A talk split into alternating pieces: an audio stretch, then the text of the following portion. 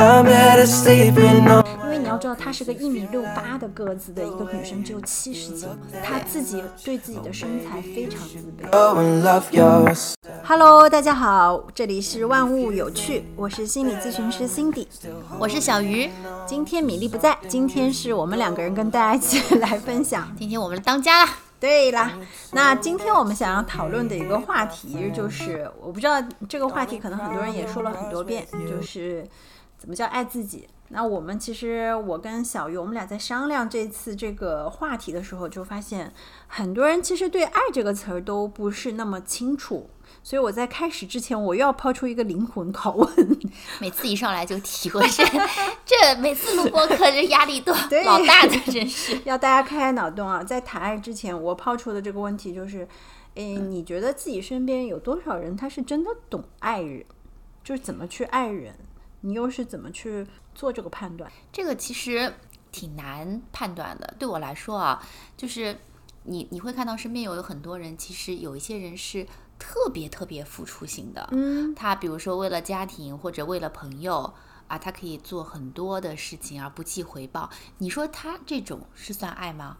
我觉得，我觉得他其实也是算一种爱，嗯但可能不是一个很完整的，可能是比较部分的、片面的一种付出型的爱。就是你，你是觉得我但凡只要对你付出，它就是爱。对，有一种这种理解，因为我记得我突然想到，我年轻的时候有人跟我说过，love is to give，但是全然是这样子吗？说实话，我学了心理学之后，我并不认为，因为很多人的那个付出，他在背后是对他底层，对他底层是，比如说，比如说我我付出了给你这些，我嗯的底层逻辑是你应该知道我的付出，你要对我有所回报，所以它底层是有所求的那种对的付出。对的，但是往往就是说，就是被被付出的那一方，他并不知道你你的所需要是什么。什么叫被付出啊？就是接受他付出的，接受方，嗯，对呀啊，呃，这就是情感操控那一期就可以讲到了嘛。我要利用这个，对吧？然后其实我们就讲很多这种家长也会啊，用这种付出显得他在牺牲自我一样的。所以我今天就刚好这个话题就切到咱们今天想要分享的。我真的觉得啊，不懂爱自己的人，他也不懂得爱他人，所以他所给予的那个爱，我觉得都是表象的，包裹了一些。爱的形态在外面，但是底层那不是爱，所以今天我们就再往底？层是啥？底层是那种有各种需求，自我的需求。也是或者是利益互换的这种，是不是也有可能？我觉得底层很多其实都是有所求，就是最终还是。呃，希望对方，比如说包裹一层母爱，我可能最终希望这个孩子以我的期待而成长，满足的是我对理想的孩子的那种幻想、要求，或者我对爱人，对吧？我期待着你就是个霸道总裁，我对你天天鞭策，你就得成为一个霸道总裁。这个看上去好像我我很这个爱你，但其实底层我是满足的是我内心的我对这件事情的这个要求。前两天咱们那个播客。情感操控有一个粉丝在下面留言，就问到我说：“情感操控里面是不是多少都含有爱？”我直接回答的是没有，没有爱，它绝对不会是有爱的，因为有爱就是我可以让你做自己。我觉得这是一个爱的最基本的一个动作，其实就是要彼此尊重，嗯，对吧？基于你彼此尊重的基础上，才能说爱，对对吧？如果说像操控这种情感操控，它没有什么尊重在是的里面，所以谈不上任何的爱。谈不上，谈不上。所以那就回回来，我们说到这个爱他人，那其实我真的在抛出这个问题给小鱼的时候，是因为我看到我身边，我觉得懂得爱他人的人很少。就哪我不是说他不想爱，我觉得很多人是意识层面是我想爱，我也想要去爱我自己，但是不懂很多行为是变形的。对的，就像有的妈妈也好，有的这个对吧，情侣之间也好，或者说朋友之间也好，我们觉得我们在，可能未必。所以今天我们把这个话题可以就展开来了。就我是真的觉得以前有人跟我 battle 过这个话题，我说爱人之前先爱己。他跟我 battle 就是这个人你认识？我 battle 的就是说啊，你这人怎么这么自私？那，怎么就是你？他觉得应该是要懂得爱别人。嗯，他说你这个爱自己是个自私的表现。我觉得这个逻辑就很好笑了。你连自己都不爱，如何去爱他人？就是你内心没有一个爱的人，其实他对他人很难付出。那你刚才，嗯，你朋友的那个逻辑，可能也是现在大部分人会有的逻辑。因为我们从小，比如说教育的环境就是这样的，你要什么包容无私，要有大爱，对不对？就是没有一个自我一样的，对，没有一个教育是说，哎，你要首先爱自己，然后你要懂得保护自己，然后你才能保护他人，等等等等，都没有这样的。所以，我我可能觉得大部分都认为，哎，你朋友的逻辑是对的，很多人是会这么觉得，甚至于他会觉得他站在一个道德的一个层高处层面去理解这个事儿，道德 的对。其实我就很不屑，这种。这种想法哈，嗯，那我就问一下，什么叫爱自己？其实“爱自己”这个词儿，好好久了，对，嗯，其实这几年很多人都在讲，对的。然后呢，你你会看到以往的这些报道里面，就怎么爱自己，就比如说我今天给自己买个吃个好吃的，嗯，买个包，穿个漂亮衣服，就是我我比如说我本来经济不是很富裕，但是呢，我要爱自己，我很喜欢这个包，我决定买给自己，就。它就属于这种爱自己的一种表现啊，它会被很多的商家用来。包装一个买买买的一个话术嘛，对吧？我觉得就是在 PUA 消费者，真的，我觉得这就是个商业 PUA。其实你会发现 PUA 无处不在，真的，就是以前我就记得有，呃，就是有一些博主，他也会在这个网络上，就是说，不对自己好，就不给给自己花钱的人，你就不爱自己，你好像就是女生，你就不够爱自己，你就不是现代独立女性一样经常会有这样的话术。对，我觉得这就是个纯纯的 PUA。的话术对，然后这个其实就很表层，对吧？就是你你吃喝玩乐这种，你就很容易可以满足的这种。但是你会发现，当你这些事情获得了之后，你的内心其实并不是那么的充实，嗯，你还是会有空虚的那一层的。嗯，所以我觉得，如果说你要做到爱自己的话，至少你要从内心深处真的，嗯，能够有生长出来这种对自己无限的嗯认可和。接纳或者是包容，嗯，就你不管是好的一面啊，还是不好的一面啊，或者你有情绪啊，你有不好的体验啊，你有任何想表达的需求啊，你都是要勇敢说出来。嗯，就我们先停停在这个点上，我跟你来探讨一下，就是很多人真的还是有很多人觉得说，我今天。呃，想要吃什么，我就去满足我自己。我想要某一个包包，我就去买这个包包。你现在是认为这个行为他是不爱自己？他不是不爱自己，他只是很浅薄的爱自己。他其实都不能算，我认为他其实不能算在爱自己的范畴里面。就是你，你这种满足购物欲，其实。你爱不爱自己，你都可以去满足啊。我觉得这个是要看哈。我自己的看法是，就是因为什么当时大家会提出这个话题，是因为有很多人他觉得就是。很呃，比如说生活很节约，有些女性她在生活当中很节约，节约的钱呢都是比如说满足孩子、满足老公、满足这个家庭的需求啊，有很多是这样的。还有的人可能有的孩子这个有工作能力了以后，可能是过得也很节俭，是因为满足这个原生家庭、父母的家庭。那有些父母也是抠抠缩缩的，想要是能够给孩子多一些照顾。以前曾经出现过是。这样子的一个环境吧，然后所以后来就提出来，就是说，你省那么多钱，为什么不能给自己买一件好的衣服啊，买个好的包包啊，出去旅个游啊什么的，滋养一下自己？这个是当时提出来的。嗯，但是后来为什么大家发现这越来越不对味儿哈？除了咱们刚才讲的，这里面隐含了很多 PUA 的东西，那你渐渐你会发现。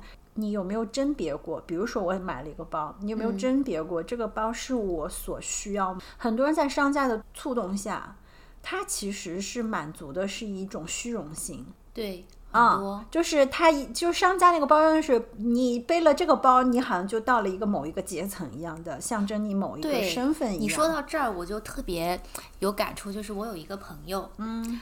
嗯，他其实以前对这些，比如说品牌包包啊，其实并没有那么多的感兴趣。嗯，但是呢，他进入到一个圈子，这个圈子呢，就是属于大家这个身家都还可以，嗯，然后呢，品牌包傍身，嗯，然后他为了融入到这个圈子里面，他也会去买各种各样的去包，去跟他们，比如融说融入在一起。其实这些东西对他来说并不是那么的需要需要，而且就他的经济水平来说，他买这个也其实是有一点辛苦。你你你讲这个特别像那个电视剧叫什么《三十而已》里面那个叫对对那个女主角叫啥我忘了，她不就是为了买这个什么名牌包包，跟那些名太太去那些富太太混在一起？对对对，就这个东西，我觉得就是又换换那个话题，就是精致穷。你是要精致穷还是要怎么样？其实回过头来，我觉得不管是不是精致穷哈，嗯，就是说你的这个需求是满足自己，还是为了满足他人，这个是一个分界点。我买这个包，如果今天比如说我的呃我的消费能力到了，首先就是我的消费能力到，嗯，我可以负担得起我的这个想要买的这个包的这个工资，我有这个能力，那我在考虑就是我真的喜欢这个包不，或者我买了它，我觉得我能用得上。满足我自己的需求，我觉得这个是一个分界点。如果说、第一，呃，我根本就没这经济实力，有很多孩子其实是在，比如说像学生贷款，对吧？用那个银行信用卡透支，还有就是现在二手市场为什么这么火爆？对，对吧？就是买一些，甚至于是买一些假包包。嗯，其实说实话，你买十个假包包的钱可以买一个真的，但 就是十个不同的包。但这个就是你完全是，其实你不是满足自己，你满足的是你渴望别人用你期待的那种态度也好，眼光也好，好像看了你有这个包，你能够成为他们一样的人。但事实上，这是一个很虚幻的谎言。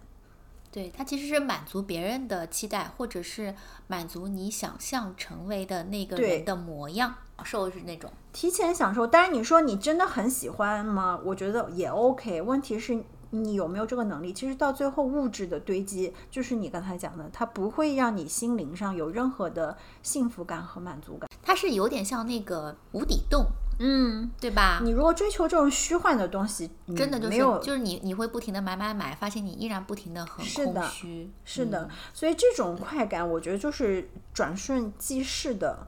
所以到最后，我觉得大家开始也反应过来了，那究竟什么是爱自己，对对吧？对的，那在我来看，我我我想给大家从三个层次去讲。呃，嗯我或者说我提三要素，你前面讲的这个是个底层的，它是一个层面性的。嗯，呃，我爱自己，我先要在生活基本生活这个需求上面对自己的一种满足，就比如嗯说，我尽量让自己吃干净的食物，我让自己有一个好的生存环境，这个是一个很基层的一个东西。嗯但是我想讲三要素，这三要素可以说是环环相扣。这个三要素做到，我相信每一个人都能够深刻的去理解怎么去爱自己。嗯那第一要素，我就想讲到的就是守护自己的边界，好理解吗？这个词儿其实我们之前在嗯呃录其他播客的时候，其实很多次都讲到。嗯其实我不知道听众就是大家对于这个边界到底怎么去理解啊？嗯就到底什么样的才算是边界？什么是自我边界，是吧？，对，我在解释这个事情之前，我先跟你分享一个为什么我会说到这个，是前两天我在那个红书上，然后就有人在求助，这个人求助什么呢？他就说他跟他的一个同事长期在这个公司里面，他大概在那个公司有三四年了，然后这个同事呢是个女同事。就是总是会说一些阴阳他啊，或者类似那种暗搓搓攻击他的这种话，嗯，就比如说就会说他，哎，你这人身材还可以，就是长得有点丑，就他又不想跟人撕破脸，你懂吗？然后他的脾气就属于那种隐忍。啊，把把他咽下来，因为他会用一种好像没什么大不了的那种话说你，但是其实这话你听了不舒服。嗯他这个博主呢又想不出更好的话去回击，就是类似的事情很多，甚至于他说有一次他跟他其他的同事就探讨了家里还房贷的事情，然后他就说她和她老公每每个人每个月共同会。拿出多少钱来还家里的房贷。然后她说她那个女同事就又过来阴阳她，就说你这个老公不行哦，你这个老公你老公肯定是有问题，怎么能让你跟他一起还呢？就意思是说好的老公就应该承担家里房贷这一块。就本来这是一个无关紧要的话题，最后就上升到说她老公并不爱她，就回来以后她就很痛苦。其实就她就是举了一些例子，就说类似这种事情，她就产生了很严重的内耗。内耗到一个什么程度呢？就是说现在他去上班，他跟这个女女女同事就是关系，就是他有意拉开距离嘛。嗯。但是气氛，他说他就还是觉得那个气氛很不舒服，所以呢，他晚上回家呢又开始。反刍这些思思维，你知道吗？就反刍白天发生的事情，我为什么没有怼回去，或者我可以说些什么？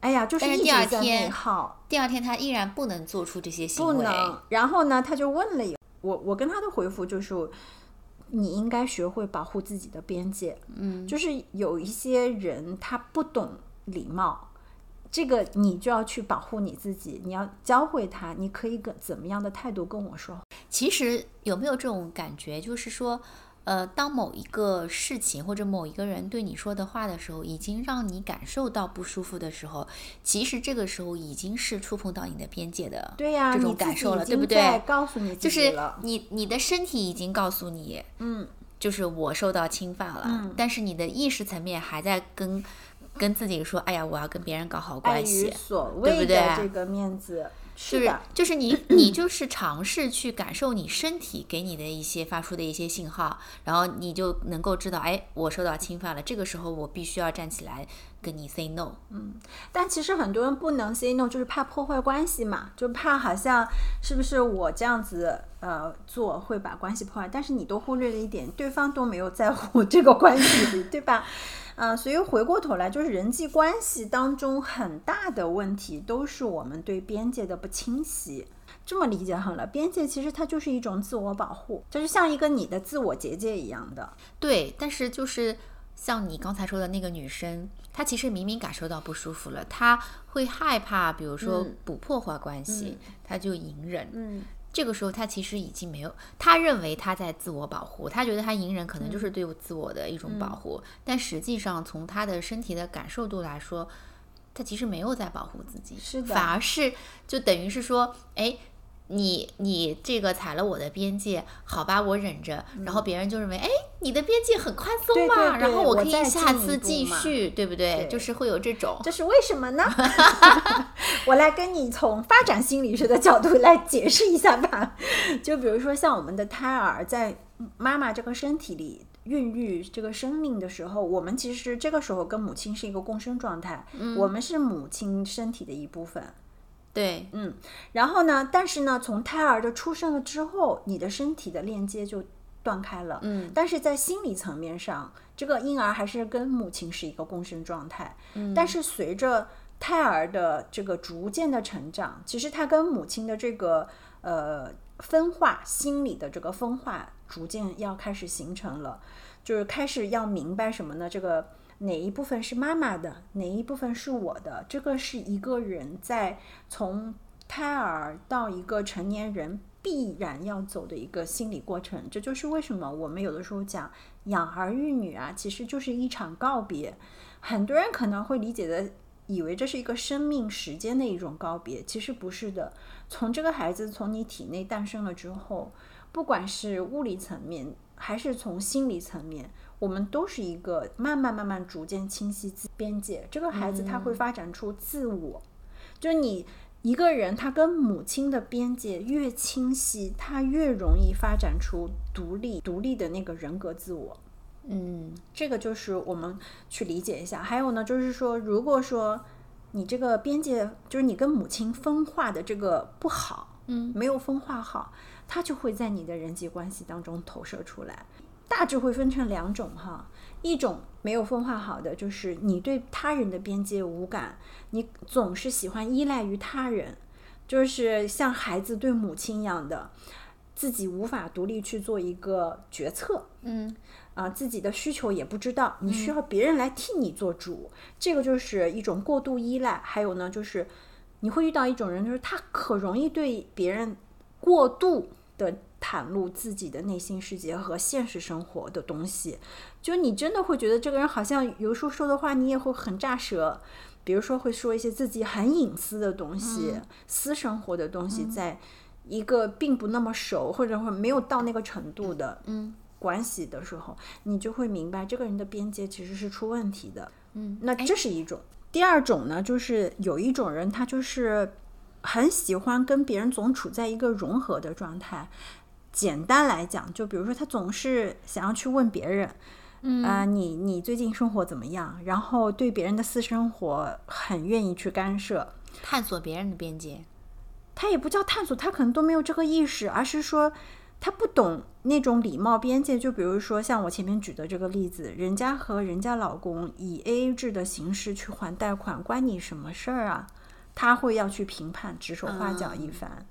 那还有一种人，就是我觉得这种人，就比如说像我们妈妈那一代的人，很多都是这样子。咱们之前也讲到过，就是家长里短，人家邻居发生个什么事儿都要去嗯，探索一下，然后就是这种，还有一种，他会投射到什么关系上？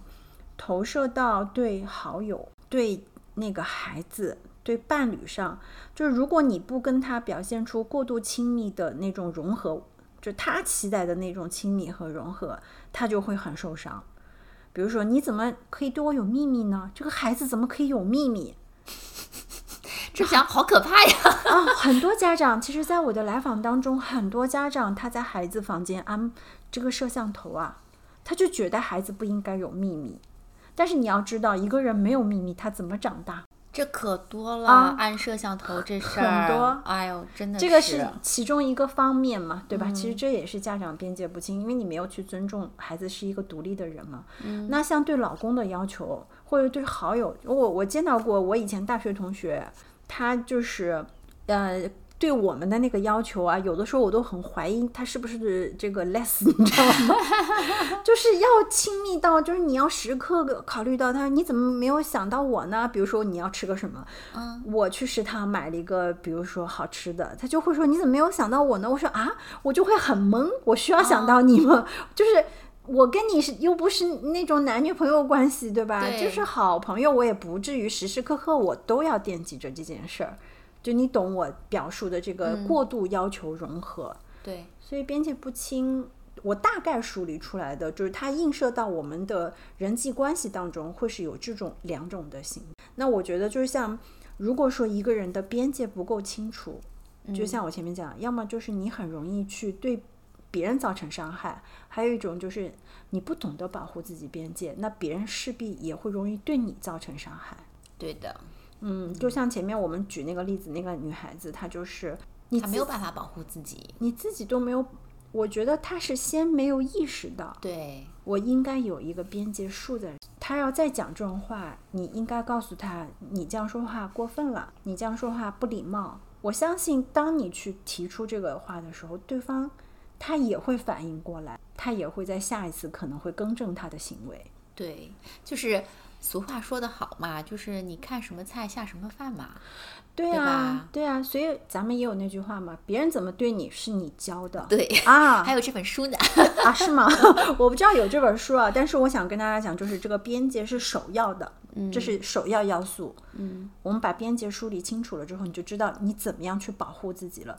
但是因为我们有的时候要深入探讨的话，可能真的有的时候你需要去探索到为什么我的边界不清晰，可能是你的母亲、你的重要抚养人在抚养你的这个过程就是当中，你婴儿期的那个抚养的过程，其实没有做好很好的分离。他过度侵入了。就像我们说，现在很多家长，我并不是说所有的人是这样，但是有大部分的家长，我是看到是过度侵入这个孩子，甚至于有的人是在孩子身上吸食能量的一个状态太可怕了，啊，就是是他们是没有自我意识到，甚至于因为为什么？因为他们也是这样被成长，就是这样抚养的。啊，他们是这样被抚养长大的，所以他也会以这个方式。当然，人有的时候我们说要打斩断这个轮回哈。我我我跟你讲到这儿，我突然想到，应该是前天我跟我的一个朋友，就是我们两个人探讨到这个厌嗯厌食症和暴食症，我们叫哦进食障碍。嗯那在我的来访当中，就有这样子一个进食障碍的患者。我们说所有进食障碍，你可以大致的去看啊，他一定生活当中有一个对他过度侵入的母亲。嗯，因为进食啊，是一个孩子跟母亲一个最原初的一个关系就的一个渠道。状态，嗯，我的这个来访，他也结婚了，孩子也都上小学了，可是他的母亲对他的管制，就到现在，依然很强势。他穿什么衣服，今天你要吃什么样的东西，几点钟回家，几点钟下班，路上花多长时间，都帮他算得非常精准。他不是没有抗争过，他抗争过的这个结果就是他母亲大闹大哭，就是以死威胁，就你有没有以死威胁？倒不不至于，但是就会让他产生极大的愧疚感嘛。这就是 PUA 呀、我觉得、啊是不是？对，但是呢，他后来是什么让他觉悟到了呢？就是因为他看到他的母亲开始这样带他的女儿，嗯，他那一瞬间很害怕。因为你要知道，她是个一米六八的个子的一个女生，只有七十斤，她自己对自己的身材非常自卑，所以呢，她就来找我，她就说，嗯，意识到这个问题了，她很想要去帮助他女儿不要重复他的这个过程。那我们就看到的这个原生家庭，就是一个母亲对一个孩子的这个边界的不清晰，她不允许他长大，就好像这个母亲这个脐带不肯剪断，一直要在他女儿这个身上。其实他在反噬他女儿嘛，在吸收他女儿的能量。嗯，这个就是边界不清。那它映射到很多关系当中，就可能映射到下一代的人际，映射到她和她老公的关系当中。这个就是我们可以追溯。所以的所有的一些亲密的关系，那当然不只是夫妻关系啊，比如说你朋友啊、亲子啊、父母啊这种亲密关系之间，其实都多少都会受到很大影响。都会是呃，就是你所有的人际关系，其实最后都会回到你跟原生家庭的关系的模式。所以在这里，就是我们说爱自己第一要素，先把自己的边界梳理好。你梳理好了，我还是那句话，你才能发展出独立的、有力的一个人格出来。嗯，那发展出来独立的人格之后呢，我们就要讲第二要素了。第二要素就是你要学会肯定自己，以及去不断的提升自我价值。我为什么把这两个放在一起啊？我说自我肯定，你理能理解到是什么？我的理解是说，你你好的一方面，你肯定是对自己要认可的，嗯，但是最最关键的是在于你不好的那方面，你是不嗯是认可？嗯，这个肯定是包括这两个方面在一起的。知道自己现在是什么样子的，嗯，那你好的是什么样子，不好的是什么样子，你都全部都是包容在一起，你嗯肯定它是一个完整的你，对，对吧？对的就你不可能只是单方面一方面的你，是的，对吧？人生其实本来就是不完美的，你那个不完美的也是你的一部分嘛，没错。没有必要追求完美。是，就像咱们上一本书那个被讨厌的勇气，包括我们讲到过那个无处不在的人格，我们在录这些书的时候都讲到，自我肯定其实也说自我接纳，对，你要接受到自己的我们说那个阴暗面 shadow，对吧？人格的那个嗯 shadow 的那一面，每一个人都有，就是太多人害怕看到自己这一面，好像看到那一面。就觉得这不是我的，这不是我的，他不能够接受，因为他不能够接受，所以他就不想，那为什么不能够接受？因为他不够爱自己。就是回到被讨厌的勇气里面，你是以他人的评判在生活了，你不是在为自己活。所以我为什么要问你为什么？他一定有一个评判的东西在，这个评判的东西是谁？最早的就是我们的抚养者。你的世界观的建立，什么样子是好的、被欣赏的、被爱的，什么样的是被厌恶的、被会被惩罚的、被批评的，它都来自于你的原生家庭。你的抚养者给你灌输了一个什么样的东西，你就是如此的去把它内化到心里去了。所以就是说，很多人不接受可能那一面，比如说我是一个爱干净的人，甚至于可能就是一个。呃，有洁癖的人，那这个洁癖来自于哪？可能是小的时候父母就是跟你讲，脏就是不好的。嗯，你如果家里乱，你就是不好的，你会被骂，你会被惩罚，你会被批评。所以可能长大了之后，我会把这一部分也投射到身边的人。就比如说，如果身边有一个脏乱差的人，我就会觉得他不好，就不能接受。这就属于就是你把自己呃 shadow 的那一面投射去了出去，其实那个人本身并没有什么，只是你看到他有这方面的你不喜欢的特点之后，你就认定这个人就是不行的。对，所以就是话说回来，就当你一个人自我接纳度高的时候，你就没有这么多评判声音了。首先对自己就没有那么多评判声音，嗯，你懂得人有呃这种无数面，就我们讲你有很多可能不同的生活角色，我们需要有不同的这个表现，对吧？我来问一下，你有不接受自己的？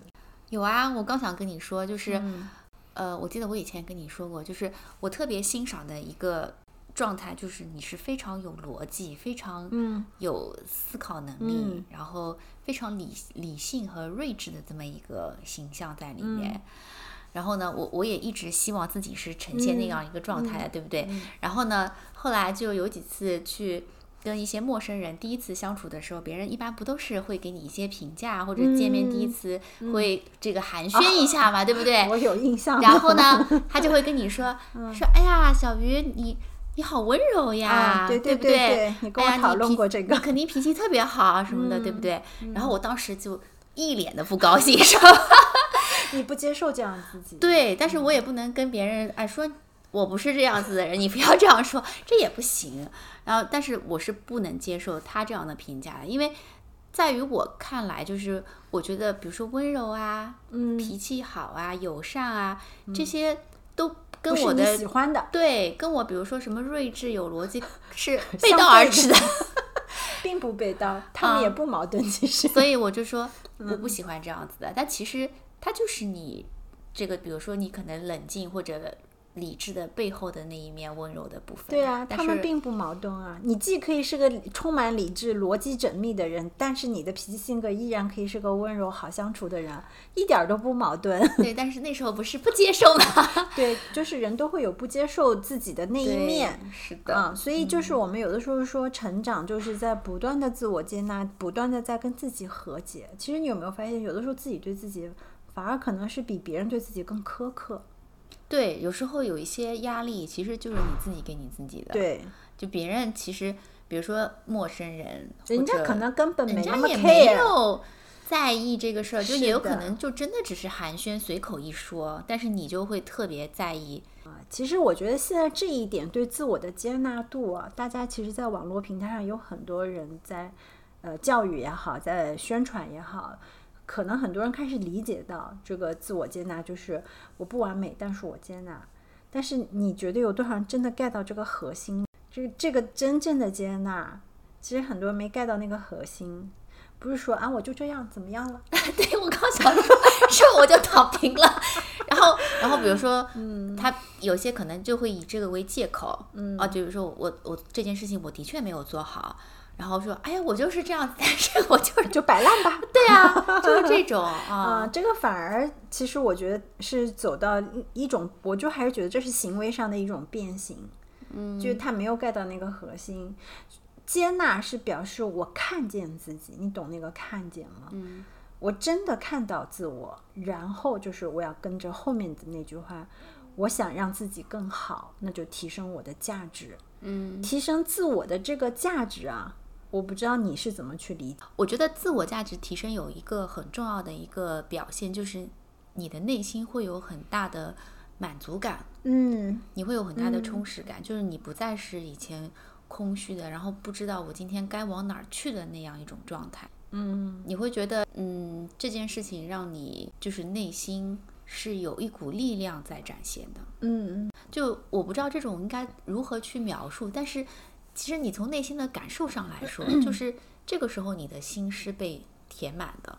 然后你好像是有一种力量慢慢在生长，你你是有勇气在开始逐渐展现的那种状态。你这个力量也好，填满也好，你是通过什么来给予的？好难好难表述，这样嗯，通过什么来给予？对，对，这个就是我要讲的提升自我价值这一块，它就比较落地一点了。其实嗯提升自我价值，就是你要让打造一个更好的自己。我所谓的打造的更好的自己是全方位的。嗯比如说，我们前面讲了，可能有一些事情，我就发现我自己不足，对吧？比如说，我们在做某一个项目的时候，我啪发现，哎呀，我在这个项目上面，我有某一些技能上的缺失。你想要自己提高吗？如果想，就去踏踏实实的让自己提高这个技能，而不是在这里埋怨。自责，就是很多人会发现自己有不足的时候，他先产生的是自责。我怎么这么差？我怎么就是不如人？你看人家怎么样，然后产生了自卑感。哦，这这种就属于还没咋开始呢，对就，先内耗起来了，就先直接给先把给自己下个结论，说我不行。对，我不可以。所以就是说，真正的提升自我价值，你先要把自己看见，看见了之后说，我不评判自己，就是接纳了吧。我知道我自己这方面有缺失，没关系，我可以想办法去提升我的这个技能。如果是我需要的，我想要的，这就是我们说的所谓打造更好的那个自己。其实，当一个人能够全面的提升自我价值，这个自我价值，无论是你在技能上也好，生活当中的一些东西也好，其实最终它都会反馈到你刚才讲的，我内心会有一种满足感、幸福感、充实感。为什么呢？它会让你最终获得一种感受，就是配得感。嗯，因为我看到了自己，我知道自己在不断的进步，你懂吗？那种成就感，哪怕是一个很小的一件事情，一个小小的目标，我没有内耗，我把它克服了，我达到了，你都会有一种满足感。当你有这个成就感、满足感的时候，你的这个配得感就会提升，嗯，你会有非常强大的内心的力量跟自己说：“我配得上好的。”否则的话，你自己说一天到晚空着对这个镜子说“我配得上最好的”，其实很多人知道这句话，给我的反馈就是，咋感觉不太踏实。就 是它是一句口号。对，它是个口号了，嗯你不能落于一个表面，你要真正的落实到配得感，就是你要先打造那个你想要的样子。比如说小鱼，你刚才说你喜欢你喜欢的那个样子是理智的、逻辑的，那就去锻炼自己，去训练你的逻辑感，大量的阅读也好，做练习也好，对吧？你慢慢慢慢，你一定会靠向你理想的那个状态。当然，我们说我打造更好的自己，不是说我不接纳现在的自己。比如说，我们前面也讲了，你也要接纳我是一个很温柔的，可能我也有感性那一面的，That's okay，对吧？没有问题。但是我会想要让我自己在判断事物的时候有更多的一些逻辑性的方向，那我就去训练就好了。对，所以就是，嗯呃，你看到自己就是你可能认为不太完美的那一面，嗯那只要看见它就好了嘛，对对吧？你不需要就开始自我攻击，然后给自己下一个结论说我我不能，对不对？对或者说我不要，这种其实就太过武断了嘛。对，然后只是说你想要什么，你就去。是我们有句话叫什么什么以长补短，就是啊你就去专攻你的好的，或者你你想要的想要的你想要的那个实关键方面嘛，是对吧？对你想要的那个，你就去花精力去做就好了。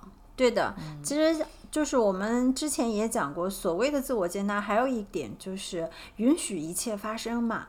你允许自己，呃，有这样子的状态，你也要允许自己通过了努力，可能未必会达到你的理想状态。就是你要管理好你的期待值，嗯，或者这样讲，就是说我我不要给自己设限。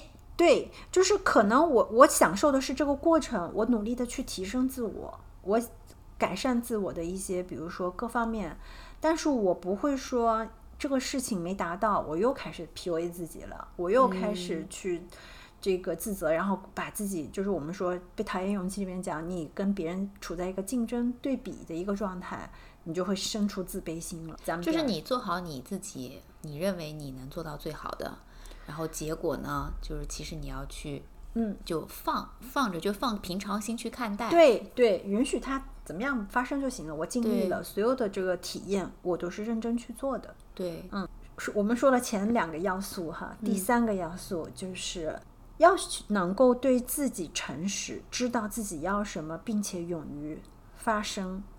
这个是一个环环相扣的一个，这个其实就挺难的。嗯，就是比如说做到对自己诚实，对不对？其实我觉得很多人，就像我以前，我都不知道自己想要什么。嗯，其实我我对自己，我觉得我挺诚实的呀，只是只是我并不知道我想要什么，我就不知道如何的去表达嘛。嗯啊它可以分成两个事情去看啊，就是我为什么说我把这一趴放在最后去讲，就是我们爱自己，首先可能是边界清晰，嗯，其次就是自我接纳和自我的一个提升，对吧？嗯那最后到这一趴的时候，就是要学会对自己诚实。什么叫对自己诚实？我举一个例子，就是比如说在嗯工作当中也好，夫妻关系当中、朋友关系当中也好，其实很多人可能在相处的过程当中，比如说你的老板今天跟你讲说，啊、我们这他明明今天是个休息日，嗯可能今天是礼拜天，嗯老板突然一大早给你发来一个微信说，这这个数据我急着要，你赶紧算出来给我。嗯可是明明今天是休息日，你敢不敢跟老板说，今天是休息日？你有多着急？我礼拜一给你可以不？对，职场狗都不敢。啊，呃当然现在可能零零后整顿职场的也，有也啊，有。也有嗯以。前你想七零后、八零后，我们真真的就是看到，肯定就是像以前我们放假的时候看到邮件都立刻回，对休假就是其实都不是休假的状态，就是边工作边边休休假，嗯是的。但事实上这样对吗？其实你完全可以说，OK，我知道你要这个数据了，我会在礼拜一上班的哪个时间我给到你。这个是你能够去对自己诚实。我我现在不想做呀，我就告诉你，我现在不想做，我明天我会给你一个反馈。那其实就是还是你要面对，就是自己内心的一个真实的感受，对对不对？你就把你真实的感受表达出来，就是我现在就是不想，我就是想要拒绝，那你就或者说我现在想要什么，你就直接表达。对，或者这样讲吧，就是别拧巴。就像我以前，我我我也跟你讲，我我们以前经常会做这个人格测量测量表，各种各种。呃现在做什么 M M 什么 MBIT，MBIT 的测量表，我们以前做十六 PF 的测量表，就有的时候在做的时候，往往在选一些我很 care 的项目的时候，就比如说这个项目里面有一个我希望的那个形态，但其实那个形态并不是真实的我。比如说他你是外向的人还是内向的人，我可能会选我是外向的人，但事实上我并不是个外向的人，因为我不接受自己，我不喜欢内向的人，所以我在勾选的时候，我我就做了假。其实这啊是对自己的不诚实。为什么？可多可多了。我、哦我我我老干这事儿，是吗？对，就是你常常会渴望呈现出来，对，就是就是理想。二选一的时候，你会发现，哎，我是比较喜欢，就往啊往你会选你喜欢的，而不是真实的。对，所以这个其实很容易看出你是否对自己诚实。这就是为什么我们说它，我们前面讲的几个要素，它都是环环相扣的。就你得对自己接纳了，你才会啊，诚实。对你接纳自己就是你有这个不好的一面吗？对的就会诚实了。对的，还有就是说，在这个夫妻关系当中，哈，就我我们有的时候也会讲，就是你明明内心希望伴侣多花点时间给到你，但是有的人他无法开这个口，这就是我们说的，你对自己的需求够真实吗？然后你知道你要什么吗？然后你能够为自己发声吗？我觉得这好像对于女生来说，好像普遍就是要教你含蓄，所以普遍的女生都不会去表达你想要的东西，对不对？嗯，我觉得倒不是说普遍的女生不会去表达自己想要的东西，而是很多时候活在一个希望别人看见你，然后希望别人呃就是当你的肚子里的蛔虫，然后知道你的想法，然后再能满足你，就是活在这种幻想当中。就就是肥皂剧里演的哎，看多了，对吧？啊，这种言情小说看多了，啊然后总觉得应该是别人来满足我，但是其实你忘了一件事情，就是我们前面讲的边界，你有自己独立人格的，你应该为你自己去发声的。对，而且就是你你在这里你会看到有一种感受，就是说你到底是为自己而去活，还是为了他人而去活？在这个方面，其实你就蛮能感受到的。如果真的是说你为自己而活的话，你应该很尊重和勇于去表达你你所需要的东西，或者你的一些感受，而不是期待别人根据跟着别人的感受啊、或者想法去符做一个符合他喜欢的或者他想要的这种状态。对，所以就是说，我们说一个人内心真正有力量，真正能够掌控自己人生的，其实我刚才说的第三要素非常重要。你一旦对自己能够诚实，你能够知道自己要什么，并且你为自己去发声的时候，其实你的人生已经在你手里掌握了。这个是你掌控人生的一个关键点。但很多时候，我们都活在自己的那个想象当中，你对自己不敢诚实，有的时候因为你害怕嘛。害怕面对那个不好的自己。嗯嗯，就比如说我举例，像我有的来访，我有一个来访，她就是，嗯、曾经是个还不错的这种高管女生，嗯然后现在因为家庭的原因，她回到家庭当中了。嗯呃，我们在做这个个人成长的过程当中，就是我也会抛出一些问题。她其实非常抗拒做全职家庭妇女的这个，所以她永远不会跟我讲说我是一个全职太太，我是一个全职妈妈。其实像我们能够接受，就是你这这不是很正常的。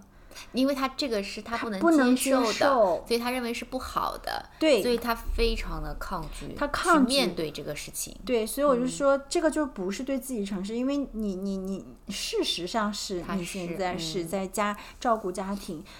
如果一旦他能够接受这一点的时候，其实很多的问题就得到改善了。但是往往人拧巴在这里，你不能接受那他干了这个事儿，但是他不能接受他这个事不能诚实，就是你对自己不够诚实。或者还有一种女生，就是比如说跟我就觉得两性关系，就你其实根本不爱这个男的，但是你拼命说服自己我要爱这个人的时候，这也是一个很不诚实的事儿。你会找出很多理由，就是我们又讲的那个被讨厌的勇气里面，就是阿德勒的那个目目的论，论就是你想达到这个，所以你会找很多理由去帮你实现这个。为啥呢？？他不能够面对说，其实我只是想利用婚姻改善我的家庭生活、我的经济条件、我的阶层，所以我要骗自己说，我其实跟他是有感情的。否则的话，他觉得自己太难堪了。哎，真的，真的，这是在很多我们现实当中我们会看到的。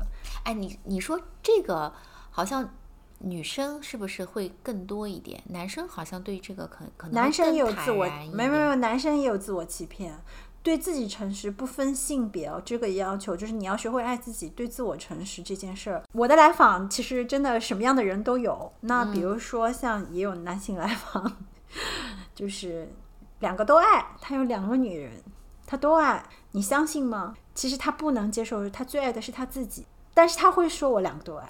所以有的时候你觉得这是一个对自我诚实的行为吗？并不是，他只是用两个女性的各自的优处、优点、长处去满足的是他自己的某一种欲望。好理解了吗？这个就是真的是你对自己没有一个诚实。但是我们假设就回到前一段时间金融圈 里面的那个两千万的那个女主，就是包括跟那个抖音上面那个女女主播的一个对话，就是你会发现很多人他都不在一个真实自我的一个状态。能够像这个女生，她就大胆的说我是为了钱，也不容易的。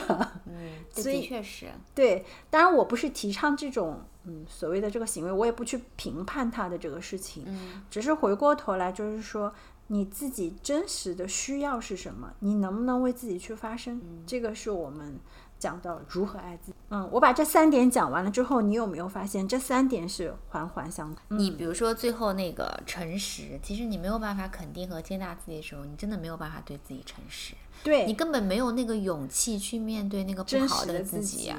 然后更别说为自己发声了。哦，真的挺难的，不容易啊。是不容易啊，所以就是为什么就是说现在很多人在讲爱自己爱自己，我真的我看了很多人讲怎么爱自己，都还是在一个很浅表层的。嗯，所以今天咱们这个节目，我就希望通过我们俩的对话，能够帮所有人去梳理出来这样子一个框架，它是一个非常有逻辑性的东西。对，而且我觉得爱自己，它是一个循序渐进的过程，嗯它没有这么快。比如说，我今天我今天听了 是万物有趣这个播客，然后我就知道自己了我就知道该如何爱自己了。我开始一二三，按照 Cindy 的这个要求开始做了。其实没有这么简单。呃，做也是对的，但是要真的是刻意练习的。很多时候你没有这个就是习惯，你你还是有一一点，就是你在做这件事情的过程当中，你真的要允许接受自己失败了，没成功。对，它特别对其实这个也是你这个爱自己爱自己的的一个部分，它是你一个课题。说白了，就回到我们这一期的主题上面，其实我们这期的标题就是“爱人先爱自己”，对吧？然后你不会爱自己的人，你终将会被这个时代所淘汰。为什么这么讲？嗯，有没有发现，真正优秀成功的人，他们都很懂得爱自己。我说的是真的站在塔尖上的人，他们真的很懂得爱自己。嗯所以啊，嗯，这是另外一个话题了。就是你会发现，他对他身边的人也是有爱的。对，因为我是这么觉得啊，就是你真正会爱自己的人，你其实你的接纳度跟包容度都非常非常高因为你会知道自己整体阴暗面啊，阴啊等等等等，你是嗯不完整的啊、你会很理解自己的这个状态是什么样子的啊，所以你其实。当就是我们有就是这个说就是你因爱而生那个慈悲嘛，是就是你能够看到，哎，你身边的人他们目前的情况是什么样子？也许有一些就是你曾经经历过的，是的，这个时候你的包容度就会高，是的，你就会知道，哎，我怎么样去能够帮助到他，没错，或者提供他这个有可能的一些是的需求，对不对？能够就是你至少能够看见他，然后你给我给他一些指点，就因为你爱自己，你才会生出内心的力量一个是慈力量悲心，还有最关键的是力量。嗯这个力量会让你干嘛呢？减少内耗，明确自己要什么，你会朝着这个清晰的目标去走，所以会非常容易成功。就回到我们这个标题上面，你真的不够爱自己的人，永远处在一个内耗的状态。他不爱自己的人，他不会让自己更精进，他不会，他可能是盲目的。很多人他是盲目在哪里呢？今天人家学 Python，我也去学 Python；今天人家啊、呃这个学这个金融，我也去学就属于金融。那种不知道自己到底要什么。而是盲目的去追随，就是说啊，这个流行，或者说这个是嗯大家都在学，我不能落下来。我是满满足的是这个好像是社会角色的需求，而不是为了满足的是自己的需求。所以你看着他很忙碌，学了很多，考了很多证，你不能说他不努力，但是我说实话，他并不爱自己。他就属于在迷茫中去寻找一些让自己能有一些价值感的东西。就是让自己陷入陷入在一种盲目的忙碌当中，那到最后很难取得所谓的成功，嗯，终将会被淘汰，内心还无比的拧巴，内心还无比的内耗。所以这个就是我们今天想跟大家去聊的。希望我们这一期节目能够给大家来带到一些不同的角度去看一看啊，跟你们之前理解的爱自己是否一致。对，然后还是希望大家就是在爱自己的路上，其实也是波折满满。嗯，啊，就是如果你真的想清楚，嗯，然后你也能够理解自己，并且接纳自己，想要成为一个你想成为的人，嗯那就努力去做吧。好嘞，那这个就是我们今天的万物有趣，欢迎大家在下面给我们留言评论，我们一定都会来回复的。还有，如果想加入我们听友群，欢迎大家去加我们的那个群友的微信。好啦，今天就到这里，拜拜。拜拜。that I'm still holding on to something. You should go and love yourself.